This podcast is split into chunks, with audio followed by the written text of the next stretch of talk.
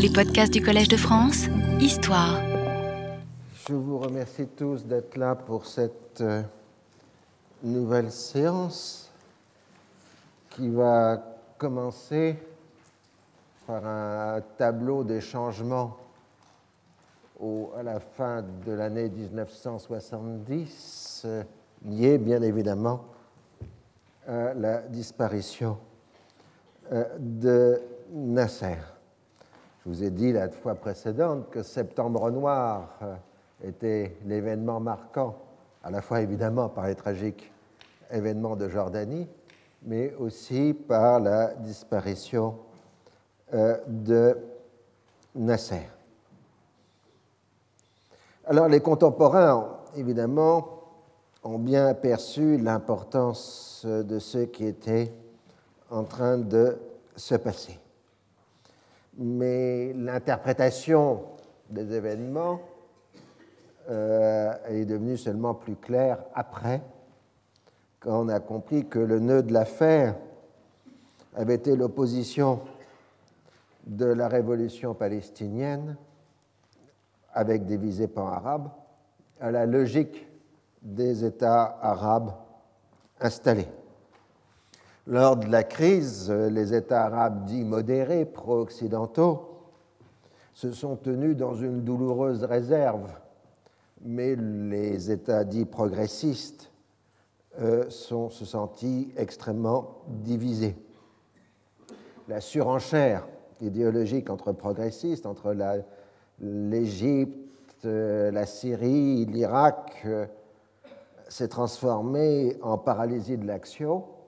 Et on a vu que l'intervention syrienne dans la crise euh, a été faite sans ligne politique claire. Mais cette crise euh, de septembre 1970 a immédiatement un impact intérieur sur les deux régimes bassistes. L'échec syrien, nous le verrons, affaiblira définitivement l'aile radicale du parti basse et conduira à la rapide accession au pouvoir de Hafez al-Assad. En Irak, l'impuissance durant la crise va permettre au jeune Saddam Hussein d'éliminer un certain nombre de ses compétiteurs et donc euh, de progresser considérablement dans sa marche au pouvoir. Chez les Palestiniens, c'est le désarroi. Alors certes, on peut dire, euh, comme on ne se prive pas de dire, que l'une des causes de la défaite est le manque de cohésion et d'organisation centralisée. Il faut cesser d'être euh, en factions opposées, rivales, retrouver l'unité des rangs. Vous connaissez toutes les thématiques que peuvent avoir une organisation en crise. Euh, mais concrètement, on reste dans la rhétorique et on cherche surtout à faire porter sur les autres la responsabilité de la catastrophe. Le Fatah explique que l'absence d'alliés locaux d'un mouvement national jordanien a permis à la monarchie d'isoler les Palestiniens lors de la confrontation finale. On impute l'absence de discipline et la multitude de mauvais comportements des combattants palestiniens qui ont aliéné la population et l'armée on s'apprend aussi à l'opportunisme d'une bureaucratie envahissante qui a toléré tous les excès au nom de la Révolution. Pour la gauche marxisante, cet opportunisme bureaucratique euh, s'étend même jusqu'à la direction du Fatah et de l'ONP, c'est-à-dire à Arafat et à son entourage, ce qui correspond, selon la rhétorique du temps, à leur nature de classe petite bourgeoise. La réponse des petits bourgeois en question est un catalogue d'accusations contre le comportement des extrémistes qui, je cite, ont planté des drapeaux rouges sur les mosquées et qui se sont lancés dans un terrorisme international représenté par les détournements d'avions qui ont coûté à la Révolution plus qu'ils n'ont rapporté. On s'en prend à l'irresponsabilité d'un Georges Abache qui n'a pas interrompu son voyage en Corée du Nord. Wadi Haddad est contesté même au sein de son organi- organisation et doit s'engager à suspendre ce qu'il appelle les opérations internationales. En Égypte, la succession de Nasser accapare euh, l'attention générale. Aucun consensus ne peut s'établir sur les intentions réelles du leader disparu, la guerre ou la paix. Ces lignes d'action deviennent des arguments dans la lutte pour le pouvoir, ce qui ne peut qu'obscurcir le débat. On se pose la question, on commence à la comprendre, euh, qu'il existe bien un problème, une contradiction entre la stratégie de liquidation de séquelles de l'agression et celle de la libération de la Palestine par la lutte armée. On comprend que dans l'avenir, de toute façon, toute démarche devra comprendre un volet palestinien, contrairement au plan Rogers numéro 2. Pour les Israéliens, Septembre Noir est considéré comme un immense succès stratégique. Le front oriental arabe s'est effondré, la résistance palestinienne semble durablement affaiblie, et les habitants de la Cisjordanie se sont détachés de leur allégeance jordanienne. Dans ces conditions, tout semble indiquer que le plan Alon euh, se trouve euh, en bonne posture, puisqu'on propose une autonomie palestinienne sous protectorat israélien, avec des frontières ouvertes sur la Jordanie. Mais encore une fois, Golda Meir préfère l'immobilisme euh, et ne pas émettre des propositions. Sur le plan diplomatique, il y a toujours la question du cessez-le-feu. Le cessez-le-feu avait été accepté sur la base du plan Rogers. La rhétorique israélienne est demandé la suppression des violations égyptiennes du cessez-le-feu. Donc on gagne du temps et on ne lance pas la négociation Jaring telle qu'elle était énoncée.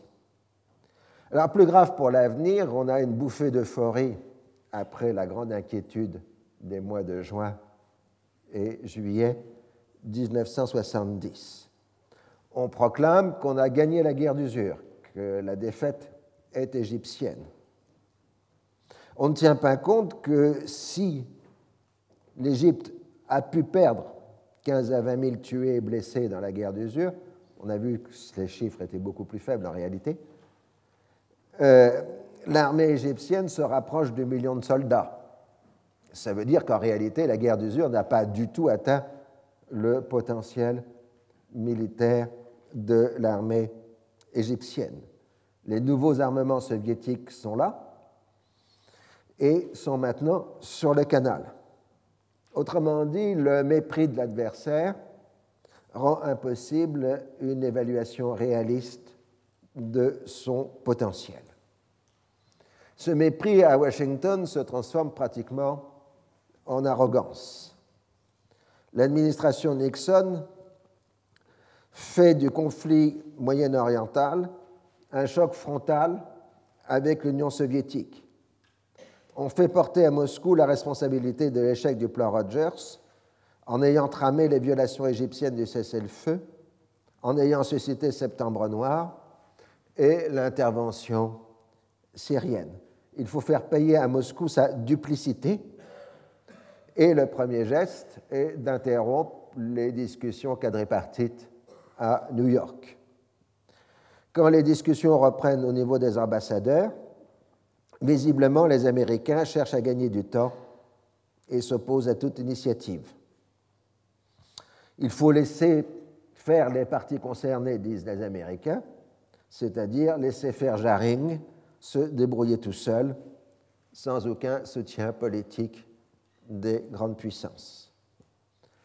Septembre noir a été doublé d'une mini-crise entre les États-Unis et l'Union soviétique à propos de Cuba.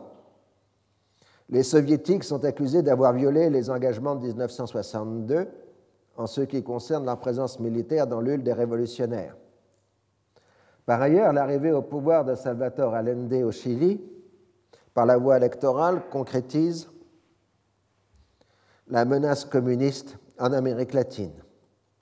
Dès 1970, on commence à organiser des opérations clandestines pour euh, faire tomber le régime chilien.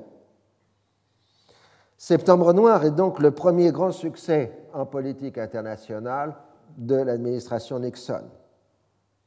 Et euh, Nixon insiste sur ce point dans son discours au Congrès du 25 février 1971. C'est donc le triomphe à Washington de la ligne dure. Israël cesse d'être considéré comme une gêne pour la politique américaine au Moyen-Orient. Il devient un atout stratégique, comme paraît-il Septembre Noir l'a montré.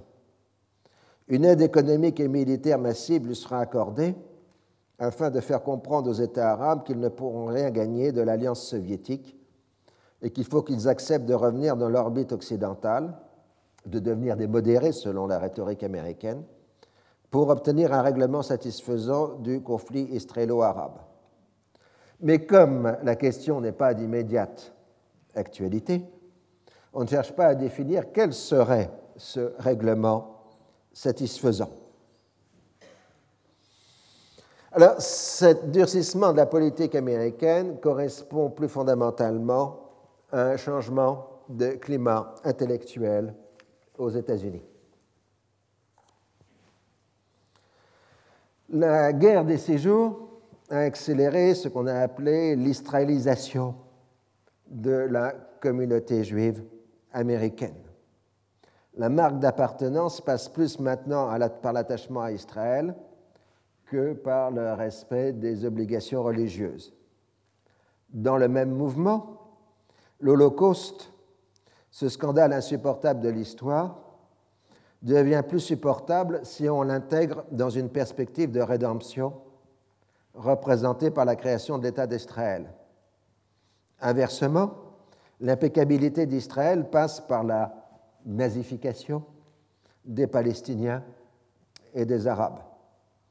Ainsi, on va présenter Benjamin El-Husseini durant la Seconde Guerre mondiale comme l'étant l'un des grands responsables de la destruction des Juifs d'Europe. Exemple connu, une encyclopédie de l'Holocauste lui accorde un article plus important que ceux consacrés aux principaux chefs nazis, excepté Hitler. Toute une littérature académique et surtout populaire popularise ces thèmes. Vous avez en particulier toutes les œuvres du romancier populaire Léon Uris, avec Exodus, etc., qui insistent sur ce parallèle entre les Arabes et les nazis. En partant de la perception juste que la destruction des Juifs d'Europe s'est faite dans le silence et dans l'abstention générale du monde, le thème du plus jamais ça se traduit par un effort considérable d'organisation politique qui structure par là les communautés juives américaines. Le soutien à l'État d'Israël s'accompagne d'une défense vigoureuse des Juifs soviétiques que l'on encourage à émigrer plus vers Israël que vers les États-Unis. En dehors des grandes organisations juives traditionnelles, la période de la fin des années 60 voit la montée en puissance d'un lobby spécifique présenté par l'AIPAC, American Israel Public Committee, dont la mission essentielle est de couvrir les activités du Congrès. Alors, spécifiquement, l'AIPAC est issu de l'organisation sioniste américaine, branche de l'organisation sioniste mondiale, mais pour des raisons juridiques, puisque l'organisation sioniste est une organisation internationale, elles ont été séparées et l'AIPAC est devenue une organisation autonome. C'est un lobby au sens américain du terme, c'est-à-dire enregistré comme tel, comme groupe de pression euh, à Washington. En revanche, euh, les grandes organisations traditionnelles juives représentatives de la communauté traitent directement avec la présidence. Hein. Le domaine d'action de l'AIPAC, c'est avant tout le Congrès. Comme tous les lobbies, il fournit des informations et étudie les votes.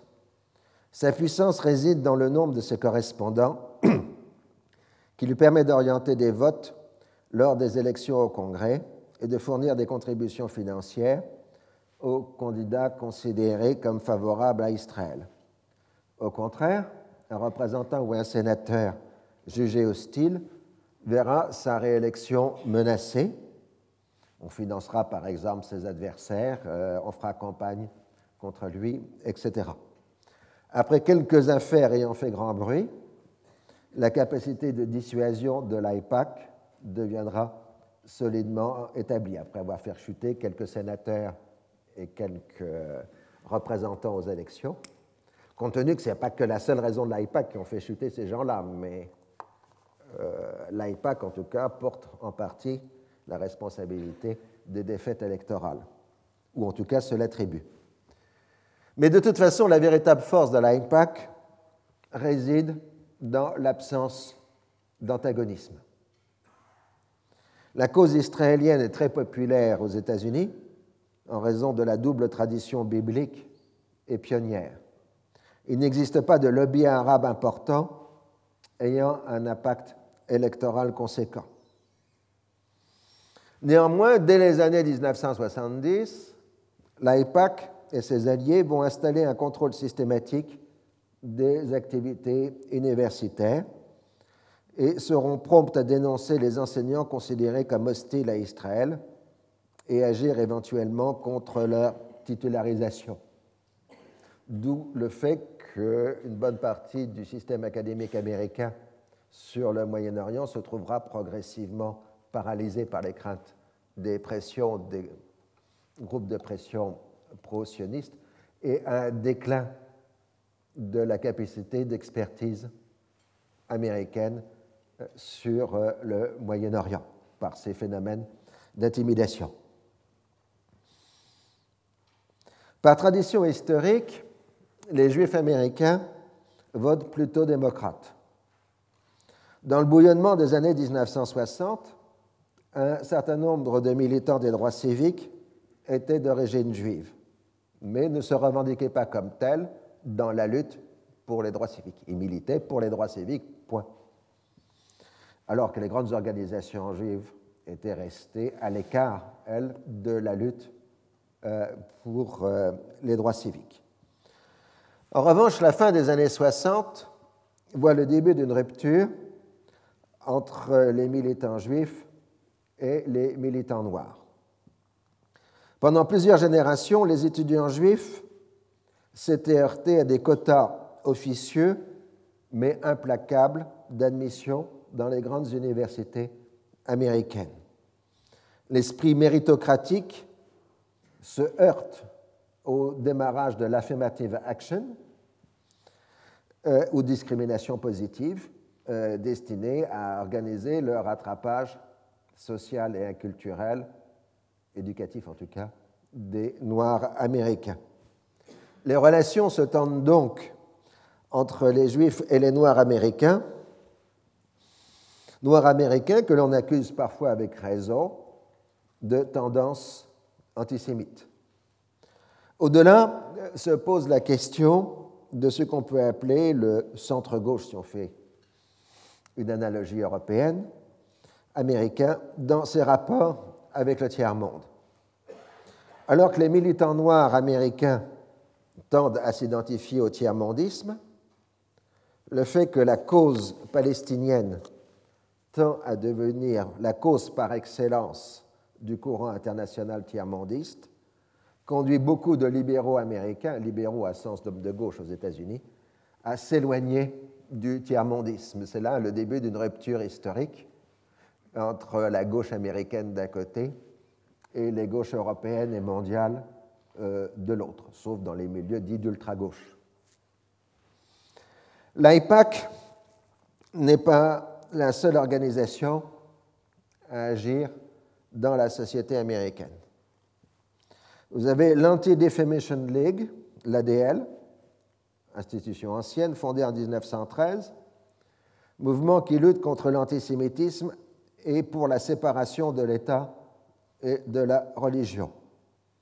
Ces positions étaient traditionnellement d'esprit libéral au sens américain du terme, c'est-à-dire de gauche en termes européens, et ses ennemis traditionnels étaient la xénophobie raciste de droite et d'extrême droite, le Ku Klan, le néonazisme, etc.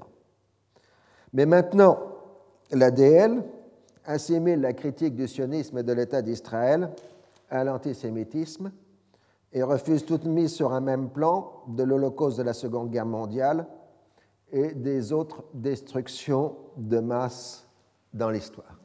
On est là au début de ce qu'on appellera, à la fin du XXe siècle, la concurrence des victimes.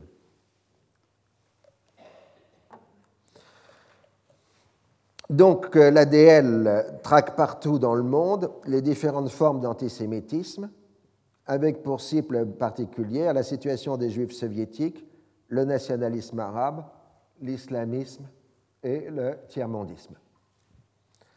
Alors, plus encore extrémiste est la Jewish Defense League, GDL, fondée en 1968 par le rabbin Meir Kahn, issu de la mouvance de la droite sioniste.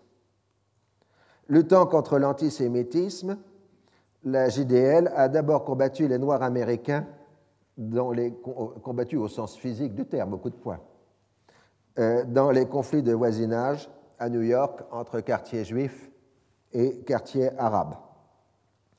Elle a entendu ensuite ses activités à des opérations de harcèlement constant des représentations diplomatiques soviétiques et arabes à New York euh, à cause du siège de l'ONU. Elle transpose l'image du combattant juif sûr de sa force sur le territoire américain. On accorde, là vous avez le rabbin Meir Kahn, on, a, on attribue à la JDL de nombreux attentats et finalement Meir Kahn quittera les États-Unis en 1971 pour s'installer en Israël, officiellement pour accomplir son devoir sioniste, mais aussi en réalité pour échapper à des poursuites judiciaires à suite des attentats euh, commis par son organisation. Les soviétiques euh, menacent d'exercer des représailles contre les Américains vivant en Union soviétique si ces agressions contre leurs ressortissants aux États-Unis continuent.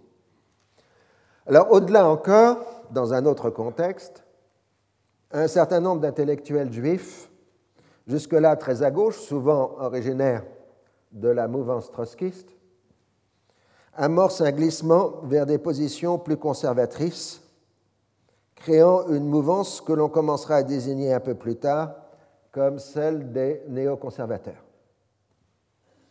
Outre l'attachement à Israël et un antisoviétisme solidement affiché, après tout, ils viennent du trotskisme, donc leur hostilité à l'Union soviétique euh, est forte. Il y a chez eux un refus du relativisme qui les détourne du monde universitaire, où les études communautaires et minoritaires prennent leur essor dans un rejet de la culture européenne classique. Ces néoconservateurs ont tendance à regrouper autour de revues et de cercles de réflexion, des think tanks, proches des milieux ayant le pouvoir de décision. Ils sont rejoints dans cette évolution par euh, toute une mouvance démocrate, issue du Parti démocrate et libéral anticommuniste. Ce sont en quelque sorte les successeurs des Cold Warriors, des guerriers de la guerre froide. Or, euh, ces Cold Warriors se, sentent aliénés par euh, le glissement à gauche du Parti démocrate et donc rejoignent à ce moment-là la mouvance des néoconservateurs. Tout ça se comprend évidemment dans le contexte de la guerre du Vietnam. Et ce glissement vers le conservatisme s'accommode du nouveau discours de l'administration Nixon qui s'adresse euh, à ce qu'il appelle la majorité silencieuse contre les excès divers des années 60, ce qu'on en France on appellerait l'esprit de mai 68. Ça coïncide aussi à la stratégie sudiste de Richard Nixon. Ce dernier a bien compris que la déségrégation raciale menée par les administrations démocrates a pour double conséquence l'effondrement de l'hégémonie démocrate dans le sud des États-Unis, hérité de la guerre de sécession, puisque Lincoln était républicain, et la réintégration du protestantisme fondamentaliste dans le jeu politique américain. Parce que tant qu'il y avait la ségrégation, le Bible Belt, la ceinture biblique du sud des États-Unis, était interdite euh, d'accès politique à Washington. Il y avait un espèce de compromis implicite. On laisse la ségrégation, mais vous n'accédez pas au pouvoir. Maintenant que la ségrégation est levée par les lois sur les droits civiques, euh, ipso facto, euh, le Sud protestant fondamentaliste réintègre le jeu politique américain. Et ça, Nixon est le premier à l'avoir compris. Et ensuite, on va voir en effet que la majorité des présidents des États-Unis après 1972 seront issus euh, du sud, enfin une partie en tout cas notable du sud des États-Unis, alors que pendant un siècle, il n'y avait pas eu de sudistes à la présidence des États-Unis. Alors du coup, le Parti républicain va aussi aller vers la droite religieuse et donc abandonner une partie de ses positions centristes pour se rapprocher des positions fondamentalistes, phénomène qui se continue jusqu'à aujourd'hui. Je ne vous apprends rien. Alors, tout ça, évidemment, couvre les dernières décennies du XXe siècle, mais tout ça commence à prendre forme aux alentours de 1970. Et d'ailleurs, Nixon est loin de, dominer la situation.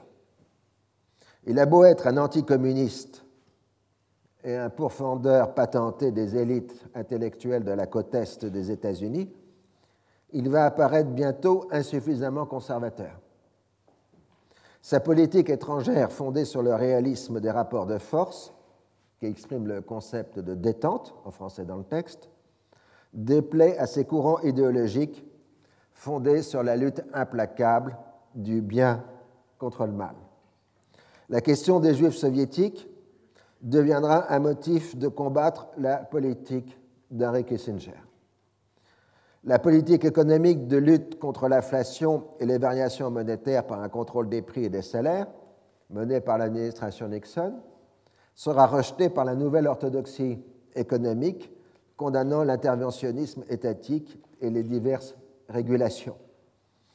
L'affaire du Watergate arrivera trop tôt pour que la contradiction devienne manifeste entre l'administration Nixon et le glissement à droite du Parti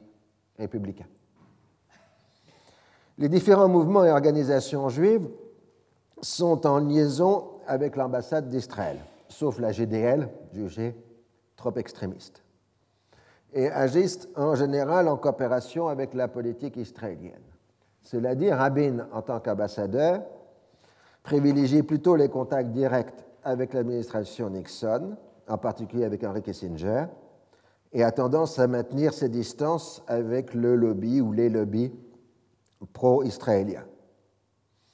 Clairement, ces organisations sont bien des créations et des émanations de la communauté juive américaine et non des annexes du mouvement sioniste mondial ou de l'État d'Israël.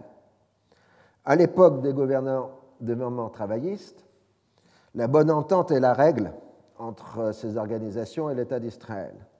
Mais leur tendance sera de se considérer comme des acteurs de plein droit, développant un programme éventuellement différent de celui du gouvernement israélien. Alors, tandis que l'administration Nixon triomphe de sa victoire euh, sur la menace fantôme soviétique en Jordanie, le fait est que Moscou n'a pas eu l'intention, faute d'abord d'en avoir les moyens, de s'emparer du Moyen-Orient comme le croient euh, les Américains. Le but stratégique des Soviétiques était de pérenniser leur rôle dans la région en étant le co-auteur et l'organisateur avec Washington d'un règlement de paix fondé sur les liquidations des séquelles de l'agression selon la terminologie arabe. Les responsables soviétiques savent parfaitement que leurs alliés arabes maintiennent leur indépendance d'action, qu'ils soulignent périodiquement par des flirts politiques ostensibles avec la Chine populaire. Les deux moyens d'action essentiels de Moscou, en dehors d'un soutien diplomatique dans les instances internationales, sont les livraisons d'armes accompagnées de conseillers militaires et l'aide économique à l'industrialisation. En dehors du gain géopolitique de la présence soviétique dans cette région du monde, les soviétiques voient dans le conflit l'un des éléments essentiels de la lutte anti-impérialiste mondiale qui, selon l'héritage de Lénine, permettra la victoire définitive de l'internationalisme prolétarien sur ses ennemis capitalistes. En cela, la question de Palestine est un maillon essentiel de la chaîne des luttes révolutionnaires anti-impérialistes qui se déroule sur les trois continents du tiers-monde, où Moscou joue un rôle moteur en dépit de la concurrence chinoise et des diverses contaminations gauchistes. Néanmoins, les militaires soviétiques ne veulent pas d'une nouvelle guerre israélo-arabe, car ils n'ont pas confiance dans leurs partenaires arabes. Une nouvelle défaite risquerait de faire perdre les gains stratégiques accumulés depuis la mort de Staline. Il faut donc à la fois satisfaire les demandes des Arabes et éviter autant que possible qu'ils se lancent dans une nouvelle aventure militaire. L'industrialisation des pays arabes doit conduire, selon Moscou, à l'émergence d'une classe ouvrière et donc à moyen terme, Moscou pourra disposer d'un allié de classe beaucoup plus stable que les bourgeoisies révolutionnaires au pouvoir. La bonne logique marxiste-léniniste ne prend pas en compte un facteur essentiel pour le Moyen-Orient, qui est l'évolution du marché pétrolier, mais il faut dire qu'à l'horizon 1970, les observateurs occidentaux ne prennent pas conscience non plus. En effet, la fin des années 1960 et le début des années 1970 voient une accélération de la croissance économique mondiale concernant alors essentiellement les vieux pays industrialisés. C'est le temps dit de l'expansion ou des Trente Glorieuses, sur l'expression de Fourastier. En même temps, le système monétaire mondial, hérité de second après-guerre, tout le monde sait aujourd'hui qu'il s'agit des accords de Bretton Woods, se dérègle avec une montée de l'inflation et des désordres monétaires accrus. Au moment où la croissance mondiale se traduit par une hausse rapide de la consommation de pétrole, 19 millions de barils jour en 1960, 44 millions en 1972 pour le monde dit libre, la production américaine atteint son sommet historique. En 1970, 11,3 millions de barils jour. Puis la production américaine commence à décliner. En réalité, c'est le Moyen-Orient qui assure les deux tiers de l'accroissement constant de la production pétrolière. Les excédents, c'est le Moyen-Orient qui les fournit maintenant. La fermeture du canal de Suez en juin 1967 a introduit un différentiel de coûts de transport entre les producteurs du Golfe et ceux de la Méditerranée. C'est-à-dire d'un côté entre la Libye, l'Algérie et de l'autre côté les pays de la péninsule arabique et l'Iran, l'Irak. La Libye, or, euh, jusque-là, les barils de pétrole étaient enlevés, comme on dit en jargon pétrolier, au même prix. La Libye de Kadhafi exploite cette situation et exige une hausse de ce qu'on appelle les prix affichés, puisqu'à l'époque, ce sont les compagnies pétrolières qui fixent les prix euh, du baril, ce qu'on appelle le prix affiché, euh, afin que ce soit elle, la Libye, et non les compagnies, qui bénéficie du différentiel. Après une série d'épreuves de force, où elle exploite la rivalité entre compagnies américaines et compagnies européennes, la Libye obtient gain de cause à l'automne 1970, entraînant à la hausse les prix affichés du pétrole sur le marché mondial. Les pays du Golfe obtiennent gain de cause à leur tour par l'accord de Téhéran en février 1971.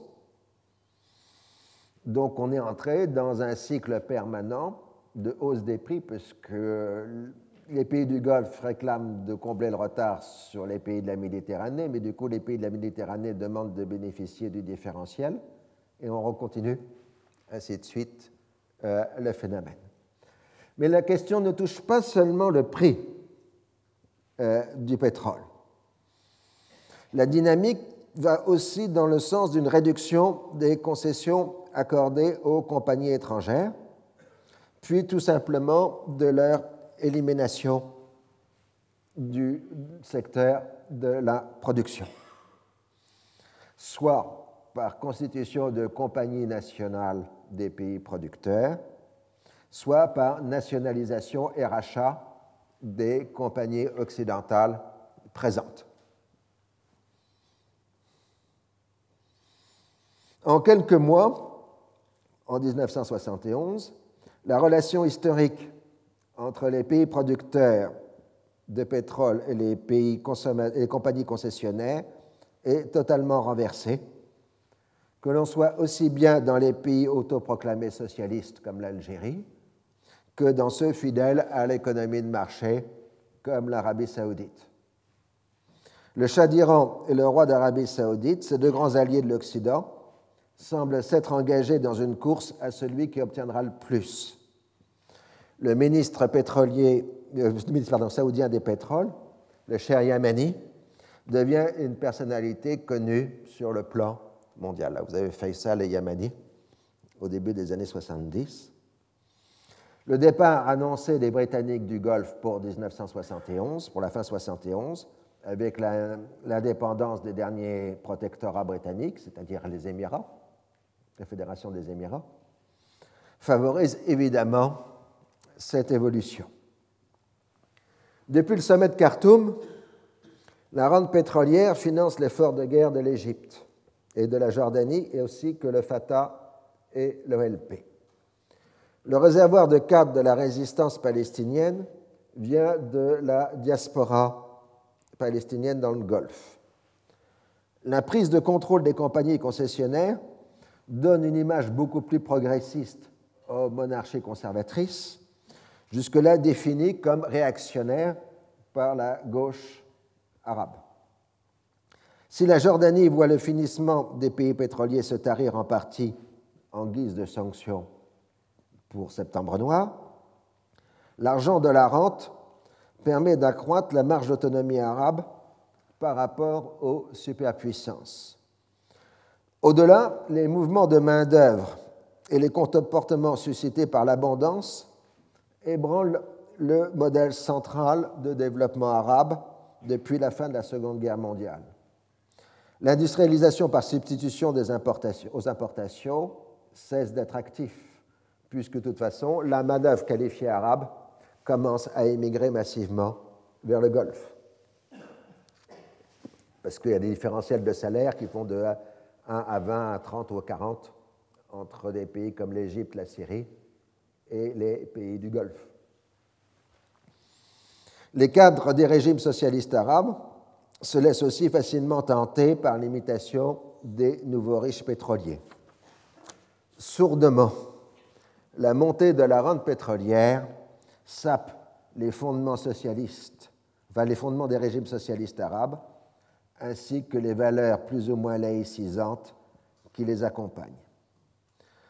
Si l'Arabie saoudite est défini comme un pays arabe modéré par les Occidentaux, c'est en raison du lien indissoluble créé par la relation entre producteurs et consommateurs de pétrole et du besoin du royaume de disposer d'une protection militaire américaine.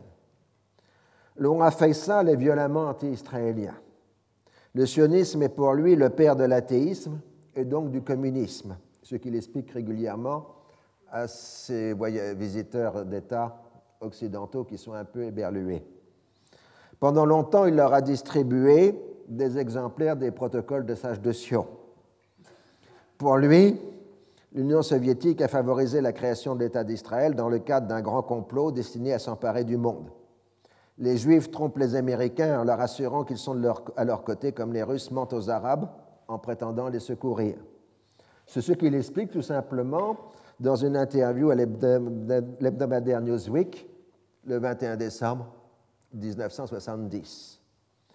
Tout en réglant ponctuellement ses engagements financiers envers les pays de la ligne de front, l'Arabie saoudite est hostile à la tenue de nouveaux sommets arabes où elle serait sommée de payer plus et risquerait de se trouver mise sous le banc d'accusation par les progressistes. Elle soutient le Fatah et considère que la gauche palestinienne est son ennemi personnel. Elle se tient à l'écart des tentatives de règlement politique tout en marquant son hostilité irréductible à tout projet qui ne comprendrait pas la libération de la Jérusalem arabe. Faisal dit à tous ses interlocuteurs qu'il veut prier avant sa mort à Jérusalem. Chaque livraison d'armes américaines à Israël est ressentie à Riyad avec colère et amertume. De façon plus générale, les pays arabes producteurs de pétrole, qu'ils soient conservateurs ou progressistes, adoptent une ligne maximaliste dès qu'il s'agit du conflit israélo-arabe. Or, leurs moyens, nous allons le voir dans la suite du cours, continuent à s'accroître de 1970 à 1973. Mais nous le verrons aussi tout à l'heure, dans les cours suivants, ce ne sera qu'en 1973 que brusquement les Américains prendront conscience euh, du facteur pétrolier. Car, euh, il faut le dire, nous allons maintenant revenir sur l'événementiel. L'automne 70 est évidemment un temps des incertitudes. Depuis 15 ans, pour le meilleur ou pour le pire, euh, c'est Nasser qui a structuré la politique du Moyen-Orient arabe. Sa disparition subite a mis la région en état de stupeur. Le vice-président en exercice, Anwar sadat exerce l'intérim de la présidence. Dans un délai de 60 jours, la direction du parti unique doit désigner le successeur qui sera ensuite consacré par un référendum d'approbation. Comme Nasser, en bon dictateur, avait pratiqué le principe de diviser pour régner, des tendances antagonistes existent à l'intérieur de la direction politique égyptienne. Les pro-soviétiques, euh, dont euh, le tête de file est Ali Sabri, paraissent avoir le plus de chance. Ils détiennent les leviers essentiels du pouvoir de l'État, en particulier les commandements de l'armée, de la police et des services de renseignement. Mais ils n'ont pas de personnalité populaire et sont associés à l'image répressive du régime. Finalement, on a préféré la continuité avec un Sadat, un officier libre des premiers jours, un des auteurs du coup d'État de juillet 52, l'un des derniers membres en activité du Conseil de la Révolution des origines. On pense le contrôler par le biais d'une direction collégiale. Si on lui connaît un tempérament impulsif, qu'il a conduit à avoir dans le passé des prises de position très radicales, sa personnalité est largement sous-estimée.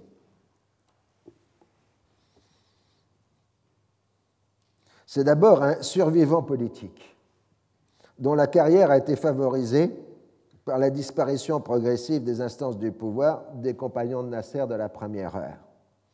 Il a entretenu des relations d'amitié aussi bien avec Nasser qu'avec Ramer. Cela démontre de sa part un sens aigu des rapports de force et une capacité d'aller dans le sens du vent dominant. On l'a surnommé le colonel Oui. C'est un remarquable stratège politique qui sait dissimuler ses intentions réelles, y compris à son entourage immédiat. Il a exercé à deux reprises la charge de président du Parlement, fonction considérée comme de second ordre. mais ce qui lui a permis en réalité de cultiver les relations avec la moyenne notabilité du régime. Autrement dit, il a contre lui la plus grande partie de la direction, mais les couches intermédiaires du régime se reconnaissent en lui. C'est la même position, si vous voulez, mutadis-mutandis qu'entre euh, Staline et Trotsky. Staline contrôlait la moyenne notabilité du Parti communiste. Sadat a sa base dans la moyenne notabilité du Parti unique euh, au pouvoir. Il en partage une vision du monde plus islamique et une méfiance envers la socialisation à outrance des années 1960. Si ces premiers discours sont dans la ligne de l'orthodoxie nassérienne, on note quand même une insistance nouvelle sur des termes religieux islamiques. Il utilise bien plus que son prédécesseur la référence à Dieu, ce qui correspond d'ailleurs à l'ambiance générale du pays. Dans ses fonctions politiques précédentes, il s'est rendu plusieurs fois en Union soviétique et une fois aux États-Unis. Il a été frappé par la vitalité de la puissance américaine, alors que le modèle soviétique lui apparut peu attractif. Il est conscient du malaise des cadres moyens de l'armée qui supportent mal la tutelle tatillonne des conseillers soviétiques, qui ne cachent pas leur euh, mépris pour les officiers de l'armée égyptienne. De plus, euh, l'ivrognerie des conseillers soviétiques euh, déplaît beaucoup à ces militaires égyptiens qui sont pour la plus grande part des musulmans pratiquants. Ah, ça, c'est aussi un facteur psychologique extrêmement important. Dès son accès au pouvoir,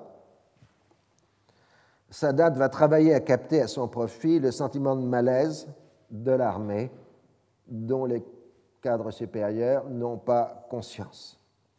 Il s'appuie sur le chef d'état-major de l'armée égyptienne, le général Sadek, connu pour son hostilité aux soviétiques, et sape ainsi l'autorité du chef de l'armée, le général Mohammad Fawzi, le réorganisateur de l'armée après juin 67 et fervent défenseur de l'Alliance soviétique.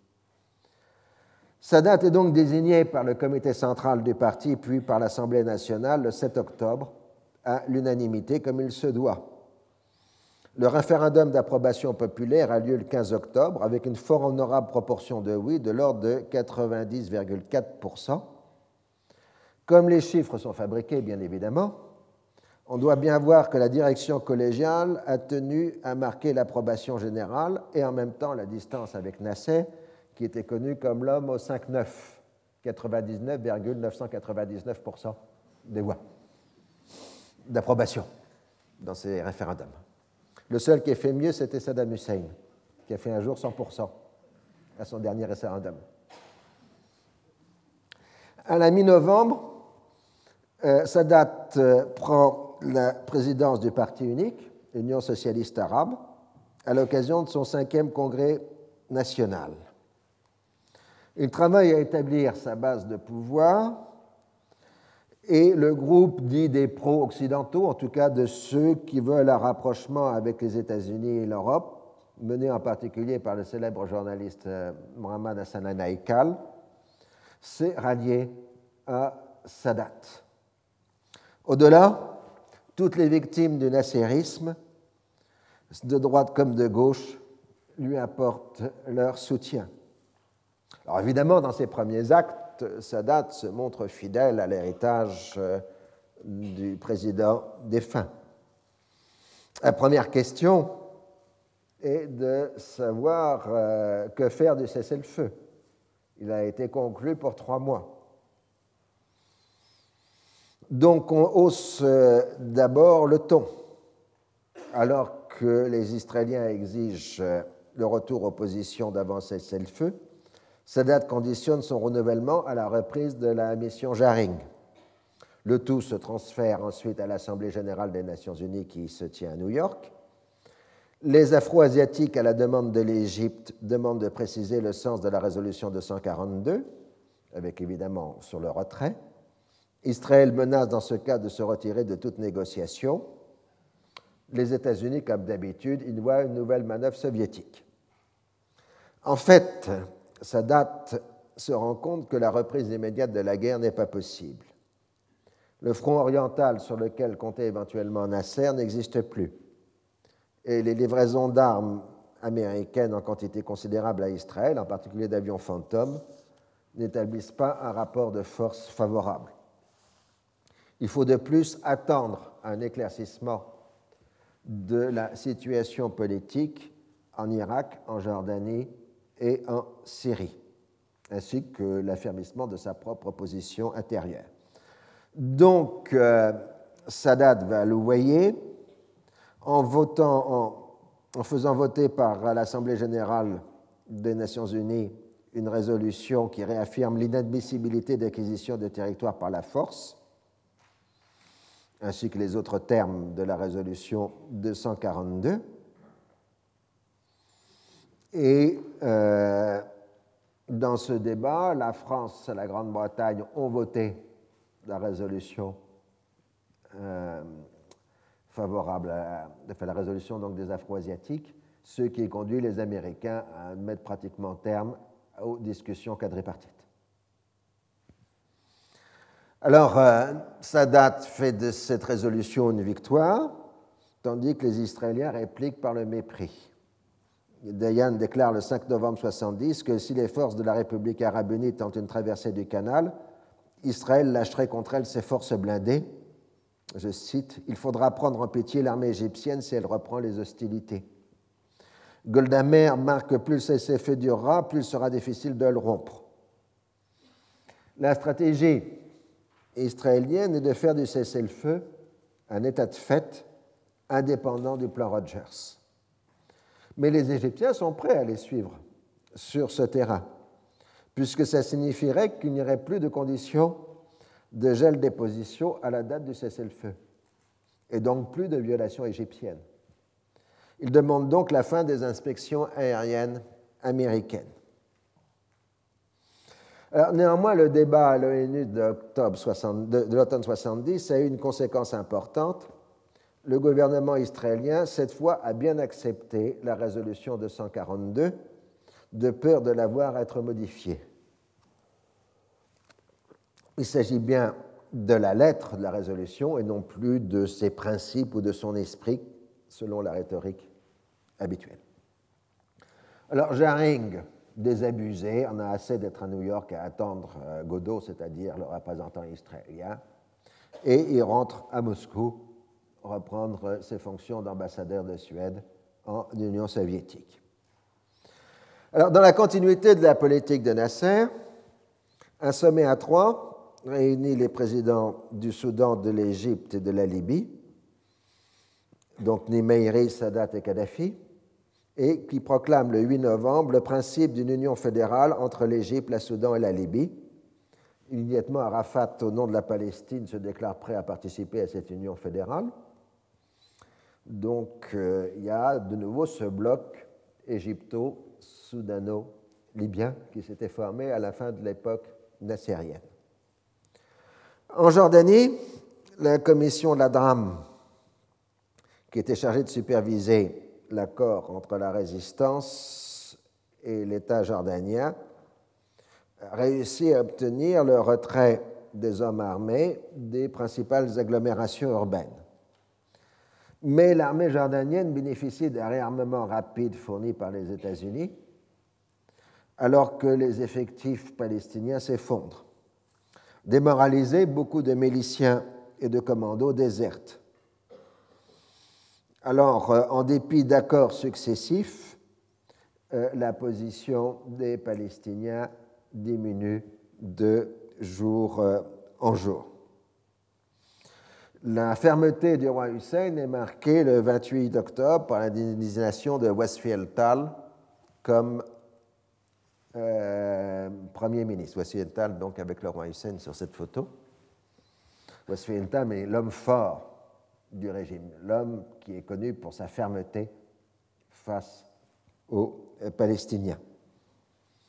On y voit tout de suite une déclaration de guerre à la résistance. En fait, le gouvernement de Westphal va procéder dans le sens d'un étouffement progressif des positions militaires palestiniennes. Si l'armée a quitté officiellement les agglomérations, elle est remplacée par la police qui prend position à proximité des camps, tandis qu'on travaille à désarmer les milices palestiniennes des camps. Cela ne va pas sans épisode de violence, mais on peut y voir un exemple tout à fait classique de la méthode dite du salami, c'est-à-dire de rogner tranche après tranche la marge d'action de l'adversaire. Alors parallèlement, des contacts secrets sont repris avec les Israéliens. Dès le 3 octobre, roi Hussein a eu une entrevue dans le désert de l'Arava avec Egal Alon. Il remercié les Israéliens pour leur attitude durant la crise et on s'entend pour une action commune contre la résistance et l'Irak, c'est-à-dire des échanges de renseignements. Alon propose la constitution d'une entité palestinienne intérimaire en Cisjordanie sous double tutelle jordanienne et israélienne. Le roi se montre intéressé, mais le gouvernement israélien, sous l'impulsion de Moshe Dayan, s'y oppose. En Syrie, la dernière décade d'octobre voit l'ouverture de la lutte décisive entre les deux factions bassistes. Clamant Hafez el-Assad est en train de l'emporter. Il impose son contrôle sur la Sarika, l'organisation palestinienne d'obédience bassiste, et élimine les partisans de son adversaire. Salah Jedid tente de résister en s'appuyant sur l'appareil du parti convoqué dans un congrès extraordinaire au début novembre. Assad répond en massant des troupes qui lui sont favorables à proximité du lieu des débats. Le congrès se termine dans la confusion le 12 novembre. Le lendemain, les principaux adversaires de Assad sont arrêtés. Certains sont exilés, d'autres entament de très longues peines de prison. Certains n'y sortiront que de 30 ans après des prisons de Rafez el-Assad. Il n'était pas clément comme le roi Hussein. Donc là, vous avez Assad s'adressant à la foule en novembre 1970. Et là, vous avez Hafez al-Assad avec le général Klass, le chef de l'armée, euh, s'adressant aussi à la foule durant ce qu'on appelle maintenant le mouvement de rectification, qui est le seul coup d'État syrien qui a eu lieu sans effusion de sang. Et Dieu sait qu'il y en avait eu des coups d'État. Alors, ce coup d'État le mouvement de rectification est bien accueilli par la population syrienne qui détestait le régime radical de Salah Jadid. Certes, le Bas reste toujours au pouvoir, mais son nouveau chef en titre a la réputation d'être beaucoup plus pragmatique. Il a pour le moins un grand soupir de soulagement dans la population. On annonce l'intention d'élargir la représentation du régime en y intégrant toutes les forces progressistes dans un front national comprenant les Nassériens, mais sans naturellement remettre en cause l'hégémonie du Bas. La défaite de l'Aïn radicale est aussi considérée comme un éloignement de la Syrie par rapport aux positions de la résistance palestinienne. Le nouveau pouvoir à Damas exprime immédiatement son intérêt à une participation à la Fédération arabe en gestation, regroupant déjà l'Égypte, la Libye et le Soudan, alors que l'Irak se maintient dans une position de réserve méfiante. Sadat voit immédiatement la conséquence d'une adhésion de la Syrie à la Fédération. Elle conduirait inexorablement la Syrie à accepter la résolution 242 ce qui lèverait l'hypothèque syrienne sur le règlement politique.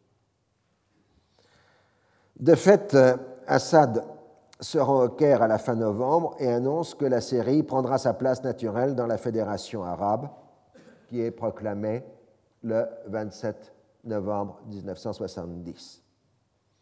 La question est donc alors de savoir si la Jordanie et les Palestiniens ont vocation à entrer dans la nouvelle fédération.